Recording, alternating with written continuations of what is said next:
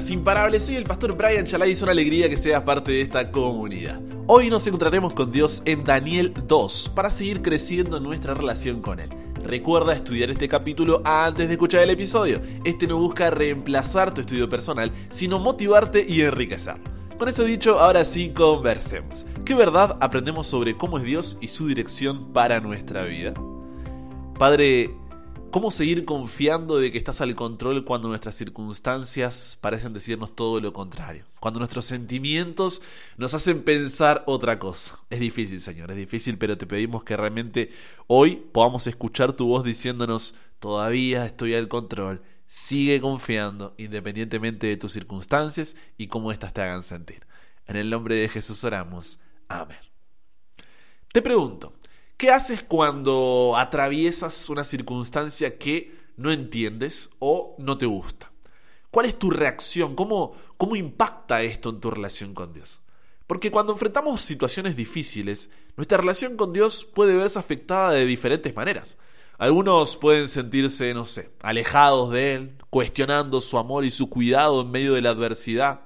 Otros pueden sentirse confundidos, frustrados o incluso enojados es natural que busquemos respuestas y tratemos de encontrar sentido en lo que estamos experimentando. Pero nuestra respuesta en tiempos de dificultad determinará el tipo de relación que tendremos con Dios o incluso si tendremos una. La Biblia es un libro compuesto por varios libros y estos libros son de diferentes géneros literarios, poesías, cartas, historias o, en el caso de Daniel, profecía. Y dentro de el género de profecía hay lo que podemos llamar de subgéneros, que son la profecía clásica y apocalíptica. ¿Cuáles son las tres diferencias básicas entre estas? Primero, en la clásica había en su mayoría un así dice Jehová, acompañado de alguna advertencia, amonestación o promesa, mientras que la apocalíptica tenía más sueños, más visiones. Segundo, en la clásica los símbolos utilizados suelen ser de la vida real, mientras que en la apocalíptica son cosas que van más allá de la realidad. Y tercero, por último, la clásica podía ser condicional, mientras que la apocalíptica es incondicional, es decir, no depende de algo para cumplirse. Entonces, el capítulo 2 de Daniel que leímos hoy es una profecía apocalíptica que seguirá desarrollándose luego en Daniel 7, 8, 9 y así sucesivamente. Pero no te preocupes por eso. Iremos viendo todo esto juntos para que te quede clarísimo. Mi recomendación, eso sí, es que para este libro de Daniel tengas a tu lado tu Biblia y algo para escribir. Un anotador, una lapicera, un lápiz. ¿Por qué? Porque hay mucha información. Y muchas veces podemos llegar a perdernos en tanta información y olvidar cuál es el mensaje que Dios quiere darnos a través de esta profecía. Así que te dejo ahí el consejito, tú luego sabrás si es lo mejor para ti y si lo aplicarás, ¿ok? Pero en resumen, Daniel 2 narra la historia de cómo el rey Nabucodonosor de Babilonia tuvo un sueño perturbador que lo dejó perplejo. Dijo, ¿y esto qué es? Básicamente, ¿no? Convocó a los sabios, adivinos de su reino para que le revelaran el significado del sueño, pero les exigió que primero le contaran el sueño mismo lo cual ellos no pudieron hacer. En respuesta a su frustración, el rey ordenó ejecutar a todos los sabios, incluyendo Daniel y sus amigos. Daniel buscó la misericordia de Dios y por su gracia le fue revelado tanto el sueño como su interpretación. Daniel se presentó ante el rey, le reveló el sueño de la gran estatua compuesta de varios metales y fue recompensado por el rey ascendiendo a una posición de autoridad en el reino. Ese se resume en lo que leíste en el capítulo 2. Pero, ¿qué significaba esta estatua de varios metales que finalmente es destruida por una enorme piedra y qué sé yo cómo seguía? Mira, Daniel le dice a Nabucodonosor que cada metal simbolizaba un reino que sucedería al otro. ¿Qué significaba cada metal? Un reino que sucedería al otro. Primero iría uno, luego el otro, después el siguiente y así. Era como una línea de tiempo, dice Daniel capítulo 2 versículos 39 al 40, que comenzaba con Babilonia, que es el presente donde ellos estaban, o sea, Dios les dice, usted está aquí, y que se extendería hasta el reino eterno de Dios mostrando los reinos que gobernarían y tendrían gran influencia en la historia de la humanidad. Ahora que sabemos qué significaba la estatua de varios metales, la pregunta es cuáles son esos reinos, o simplemente Dios dejó así bien genérico, no va a haber muchos reinos y demás, ¿cuáles son estos reinos? Al comparar esta revelación de Dios con la historia, encontramos que, primero, La cabeza de oro representa a Babilonia, imperio que dominó desde el año 626 al 539 a.C. Anda haciendo ahí la línea de tiempo mental en tu cuaderno, si quieres, como para ir ubicando los reinos a lo largo de la historia. De hecho, ningún otro metal podría representar mejor el poder y la riqueza del imperio babilónico que el oro. Segundo, el pecho y los brazos de plata representan a Medo-Persia, imperio que dominó entre los años 539 al 331 a.C. Así como la plata tiene menos valor que el oro, el imperio medo-persa nunca alcanzó el esplendor de los babilonios. Tercero, el vientre y los muslos de bronce simbolizan a Grecia, imperio que dominó desde el año 331 al 168 a.C. con Alejandro Magno como su figura principal. Cuarto, las piernas de hierro representan adecuadamente a Roma, imperio que dominó entre los años 168 a.C. al 476 después de Cristo. Como explicó Daniel, el hierro representaba el poder aplastante del imperio romano que duró más que cualquiera de los reinos anteriores. Quinto, los pies en parte de hierro y en parte de barro cocido representan la división de los reinos que comenzó en el año 476 después de Cristo y se extenderá hasta la segunda venida de Cristo, ya que este último imperio no es reemplazado con otro, sino que se divide y jamás se vuelve a unir. Y finalmente la piedra que desmenuzará todo es el reino de Dios, un reino que permanece para siempre. ¿Cómo hizo Daniel es la pregunta aquí para saber lo que sucedería siglos más tarde si él todavía estaba al comienzo de este sueño que era Babilonia? La respuesta es no lo sabía, sino que como le dijo al rey cuando le preguntó en Daniel 2.27, hay un Dios en los cielos, el cual revela los misterios, y él ha hecho saber al rey Nabucodonosor lo que ha de acontecer en los postreros días. Por eso la profecía es una de las grandes evidencias que tenemos para creer que la Biblia es la palabra de Dios. La precisión con que las profecías de Daniel se han cumplido a lo largo de la historia es impresionante. Los reinos mencionados como Babilonia, Medo-Persia, Grecia y Roma surgieron y cayeron tal como se predijo. Los eventos profetizados por Daniel también están respaldados por registros históricos y fuentes no bíblicas. Esto demuestra un conocimiento sobrenatural de los eventos futuros. Las profecías de Daniel no se limitan a predicciones así bien genéricas, sino que incluyen detalles específicos sobre los reinos, los líderes y los eventos que ocurrirían. Y eso, eso que recién estamos en Daniel 2. Qué verdad aprendemos sobre cómo es Dios y su dirección para nuestra vida. Sobre cómo es Dios, recordemos que este libro de Daniel se escribe mientras el pueblo de Judá a quienes Dios había elegido para reconciliarse con las naciones, está cautivo en Babilonia como consecuencia de sus pecados. Pero, a pesar de su infidelidad, Dios les prometió que esto no sería permanente, sino que los restauraría.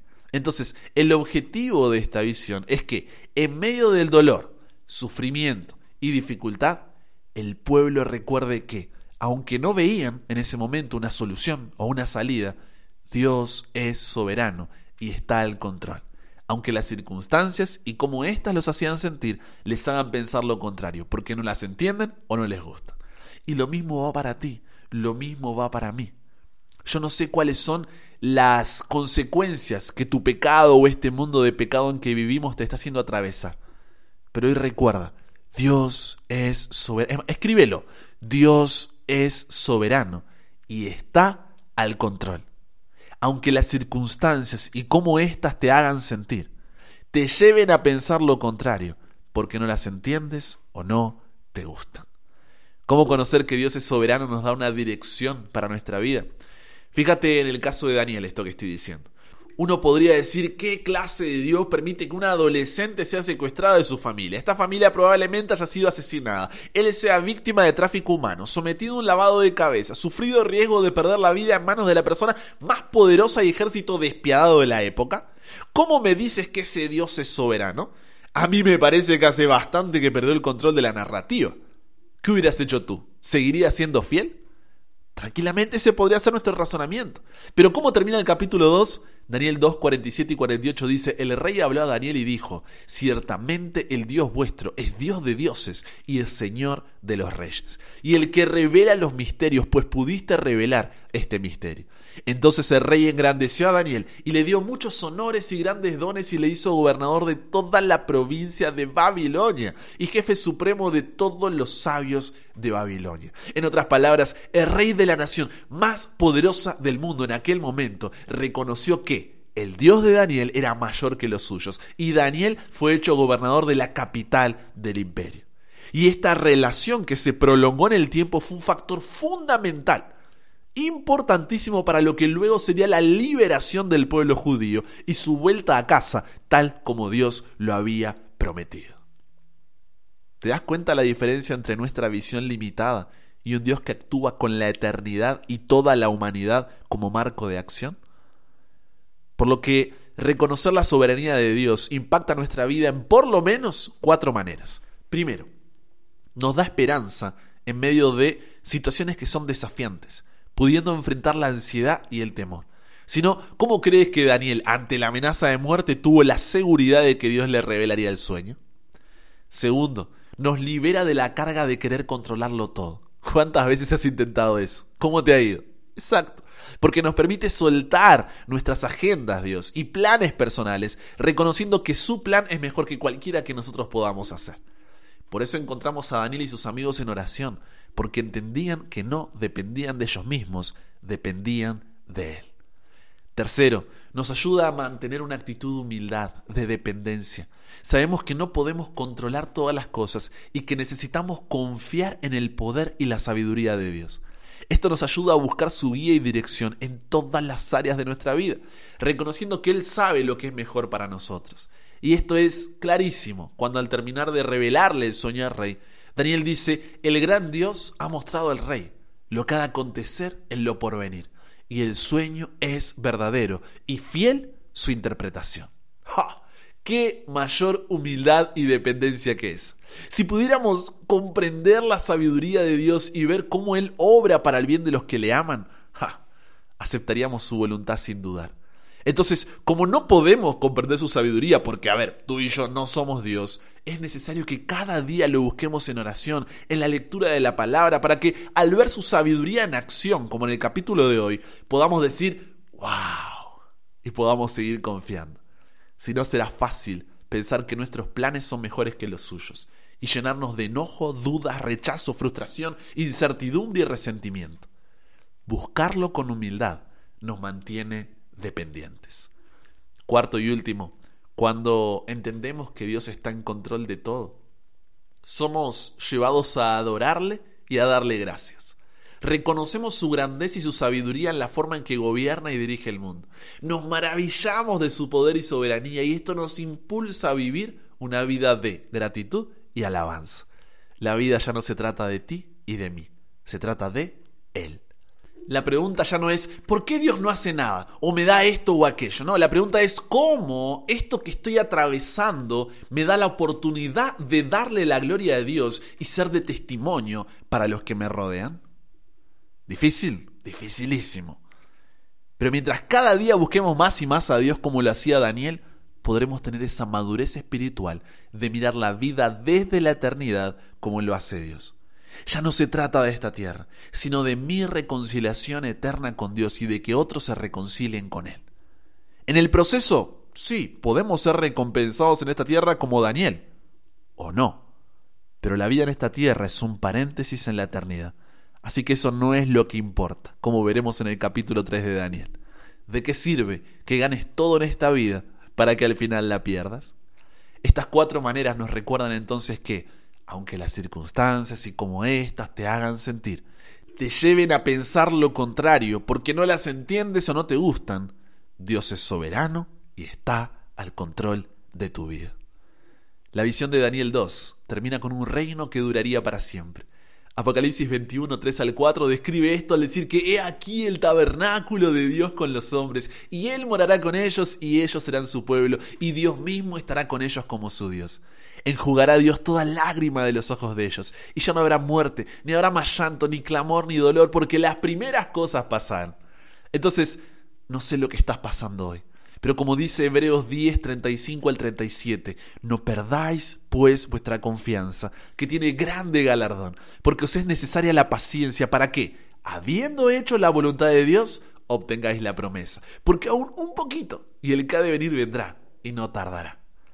Aunque las circunstancias y cómo éstas te hagan sentir, te lleven a pensar lo contrario, porque no las entiendes o no te gustan, Dios es soberano y está al control. Que cada día nuestras palabras sean las de Daniel capítulo 2 versículos 20 al 23. Sea bendito el nombre de Dios de siglos en siglos, porque suyos son el poder y la gloria.